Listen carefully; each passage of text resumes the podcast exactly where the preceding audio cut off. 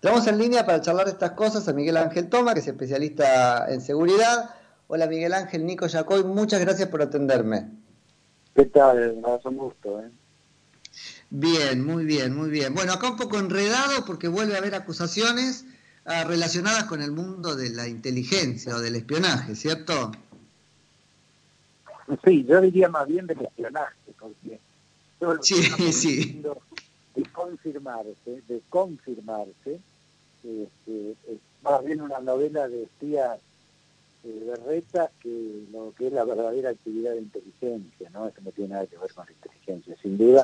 Insisto, en la medida en que no estemos simplemente frente a un show mediático y después finalmente, bueno, se quede todo mm. ahí este, diluido. Sí, sí, yo tengo, Miguel Ángel, la misma, la misma intuición. Ahora, puntualmente lo que se está relatando es como si el gobierno de Mauricio Macri hubiese ordenado a sus espías este, operaciones de espionaje ilegal. Eso es un poco, ¿no es cierto?, el eje del relato. Sí, lo que se busca es vincular a Macri con supuestas este, acciones de espionaje interno e ilegal. Con lo cual acá hay dos elementos. Primero, hay que ver si efectivamente ese espionaje fue tal cual surge de la denuncia eh, que, ha, que se ha conocido, primer punto. Y segundo, hay que ver en qué medida, si efectivamente ha habido algún tipo de actividad ilegal, ha tenido que ver el presidente. Realmente es todo un intento de ir escalando eh, responsabilidades hacia arriba, cuando en la práctica yo creo que estamos frente a, yo diría, la impericia de quienes tuvieron que conducir la, la AFI en su momento, ¿no? Porque en realidad de, lo que se esperaba del gobierno de Macri y de los funcionarios que puso al frente de la inteligencia era que terminaran de desmontar la estructura de espionaje ilegal y paralela que se había formado durante el gobierno de Cristina Fernández. Y yo creo que ese ha sido el principal fracaso. No pudieron desmontarla siguió estando ahí dentro de esa estructura o estando afuera, algunos fueron incorporados y evidentemente siguieron haciendo el trabajo que hacían en su momento. Es decir, no solo no desmontaron el, aparato remanente, sino que no fueron capaces de conformar una verdadera estructura de inteligencia como lo prevé la ley, ¿no? Y lo que debe ser. Miguel Ángel, este, mirá vos, porque yo tengo la misma intuición, vos tenés muchos más elementos para afirmarlo, este, como si tuviera que ver con eso, ¿no? Que hay ahí algunos agentes que durante la gestión de Macri permanecieron, este es uno de los abordajes posibles, ¿no? Permanecieron inorgánicos, entre comillas, tal vez este, moviendo la ligustrina cuando los mandaban a espiar para en otro momento recoger esas pruebas y, bueno, vivir lo que estamos viviendo ahora, ¿no? Sí, a mí me llama mucho la atención la supuesta aparición de arrepentidos, ¿no? Pero este, claro. Porque si alguien hizo algo y se arrepiente y viene de una administración anterior, a mí realmente me resulta altamente sospechoso, por un lado. Lo cual no significa que no se hayan incorporado también agentes nuevos, nuevos, digamos, eh, sin antecedentes en la AFI, que provenían de algunas fuerzas de seguridad y que en algunos casos conocidos eran personajes que sí, efectivamente, eh, más cercanos al delito que, a la, al espionaje a la inteligencia, ¿no? Yo recuerdo concretamente dos casos, el de Bogoliu y el de Gastaldi, que estaban vinculados al caso de Alessio.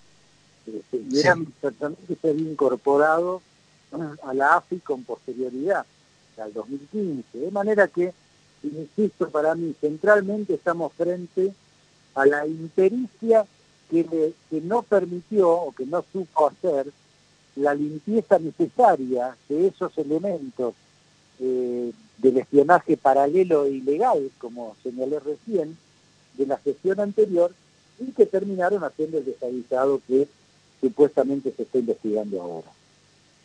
Ahora, Miguel Ángel, qué drama, ¿no es cierto? Porque esto es una deuda de la República, de la democracia, eso es cierto, pero en todo caso, por no haberla desmontado, lo terminó sufriendo en carne propia eventualmente. o sea, no tiene que ver con los principios, tiene que ver con...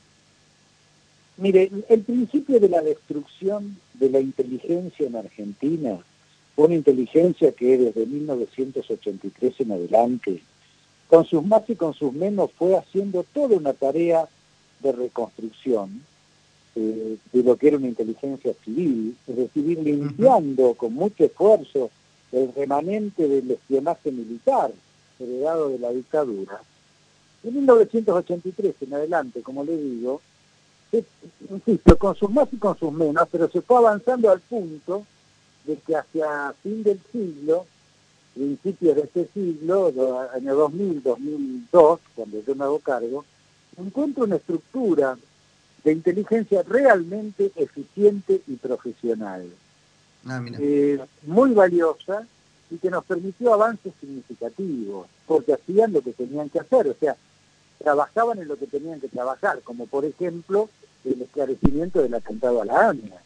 Para eso es un servicio de inteligencia. O bien para avanzar en delitos complejos de alta de alta este, peligrosidad y que son de naturaleza suprajurisdiccionales, ¿no? Y También otros hechos en la base del pedido de los jueces, como fue desmontar, se recordarán, eh, estructuras de secuestros, bandas de secuestros extensivos que estaban asaltando el país. Me acuerdo con el caso que fueron mediáticamente importante, como el caso del padre de Pablo Chávez. Sí, sí, sí. No solamente la Secretaría en aquel momento de inteligencia eh, podía aparecer vivo secuestrado, sino que además recuperaba el dinero del rescate, la lesión que daba, y además iban presos todos los secuestradores. Bueno, todo eso demostraba que había una estructura de inteligencia que hacía lo que tenía que hacer. Lamentablemente, esa estructura hasta el 2010, con sus más y con sus menos, funciona, pero ahí aparece un fenómeno que es muy interesante marcarlo, si no, no se entiende por qué estamos en la situación en la que estamos. Es cuando comienza el gobierno de aquella época el intento de acuerdo por el famoso memorándum con Irán. El memorándum con Irán fue la piedra clave que termina destruyendo la inteligencia argentina. ¿Por qué? Porque la inteligencia argentina tenía un rol preponderante en el apoyo a Nisman en la investigación de AMLO. Y Nisman y la estructura de inteligencia que lo, lo apoyaba por decreto presidencial, ustedes recordarán, este, avanzaba raudamente y con pruebas sustanciales para, para eh, demostrar la responsabilidad de Irán y de Hezbollah en los dos atentados de la embajada y el atentado a la ANDA. Pero claro, si políticamente se quería hacer un acercamiento con Irán, vaya a saber por qué extrañas causas, en una piedra en el zapato, la inteligencia misma. Y así fue como hicieron. Terminó, eh, terminaron asesinando a Nisman y destruyendo con la purga de fines del 2014 a la estructura de inteligencia de los mejores cuadros civiles y profesionales que, insisto, eran un escollo para avanzar en ese famoso memorándum. ¿Qué ocurre ahí? Muy simple, una purga, hecha los mejores 50, 60, 80 cuadros de la inteligencia, y al mismo tiempo, y a partir del 2010, como no era confiable, entre comillas, de confiable esa inteligencia a los fines del gobierno circunstancial, comienzan a desarrollarse una estructura de espionaje ilegal y paralela en cabeza militar. Esto quedó palmariamente demostrado cuando analizamos el presupuesto de la inteligencia del año 2010 al 2014, donde las partidas para la inteligencia militar eran eh, crecían exponencialmente, mientras que las partidas para la estructura de la inteligencia civil prácticamente se mantenían estables y tenidas por la inflación. Es decir, esta estructura de espionaje ilegal y paralela, como en las mejores épocas del terrorismo de Estado, o sea, en cabeza militar, de la fuerza de ejército concretamente, este, terminó con el cambio de gobierno eh, quedando vacante y evidentemente ha tenido un rol preponderante, sin duda, en todo lo que estamos viendo. Entonces, por eso termino diciendo... Ahí te perdemos un poco. Perdón. Ajá. Ahí, te perdemos un poco, Miguel Ángel. No, no terminamos de escucharte. Pero te decía, ahora me recuperas. sí, sí. Eh, el gran fracaso de, de Macri, si yo tuviera que hacer un señalamiento de la gestión de durante el gobierno de Macri, fue precisamente no poder desmontar ese remanente eh, y poder reconstruir una inteligencia como la que tuvimos hasta 2002, 2005, 2007. Claro. Ese, ese para mí Miguel... es el gran pecado.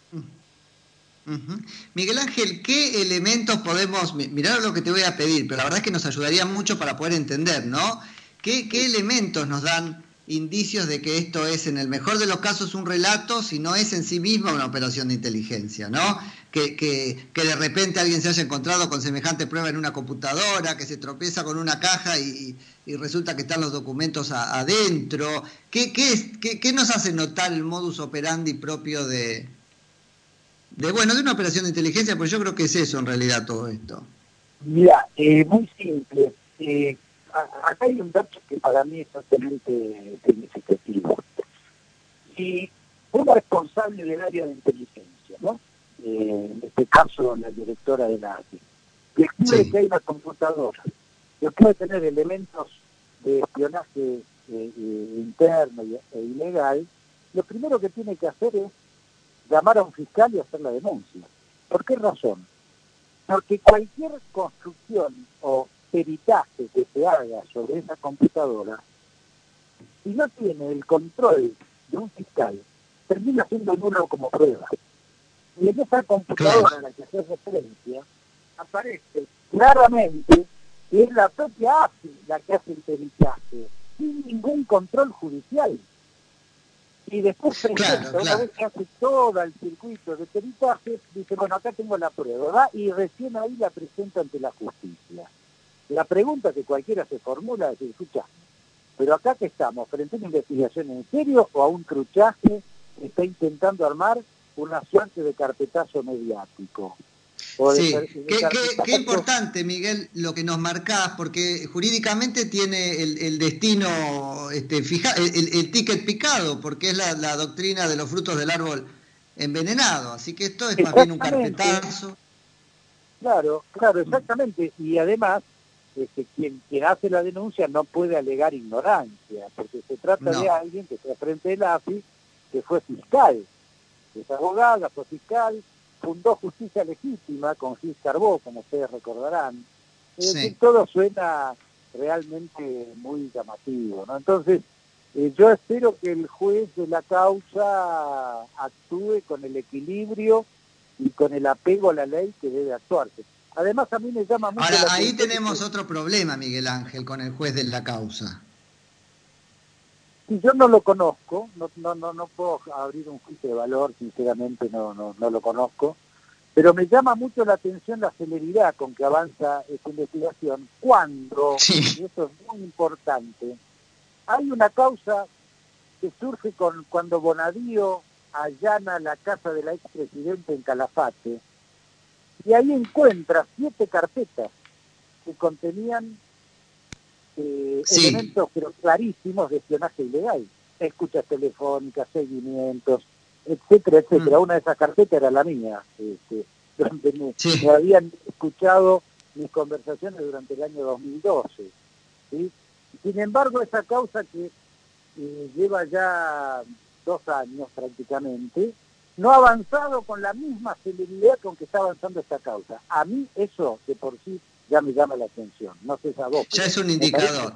No, lo, lo, del juez lo digo porque está involucrado en la causa anterior de alguna manera, involucrado como juez, pero es lo mismo, ¿no? Siempre aparece como elemento. Sí, claro, claro, por eso. Entonces yo lo que sostengo es que una justicia que avanza en un sentido rápido y otra que no avanza en el mismo sentido, porque se trata de otro de otros acusados, a mí, ¿qué crees que te diga? Me llama la atención, ¿no? A cualquiera le llamaría la atención. Pensar cosas como que esta Susana Martinengo, no sé bien el, el, nombre, este, realmente fuera una terminal paralela, ¿es posible? No te estoy pidiendo una afirmación, pero sí saber si podemos pensar en eso o ya es una locura solo pensarlo. No, la verdad que ahí sería de mi parte poco serio conjeturar porque no tengo elementos. Este. Yo puedo opinar y hacerme cargo de lo que digo eh, cuando tengo elementos como para sostenerlo. La verdad no me consta, así que eh, sería imprudente de mi parte abrir un juicio al respecto. De todos modos, eh, he escuchado que el propio expresidente ha dicho que ni conocía a esa persona, o sea, me llama mucho la atención, ¿no? Por eso, por eso es muy raro. Era un, funcionario además de muy segundo nivel. O sea, que le entreguen a un funcionario de segundo nivel informe de inteligencia, mmm, también eso me suena muy raro. Ok, ok, ok, ok.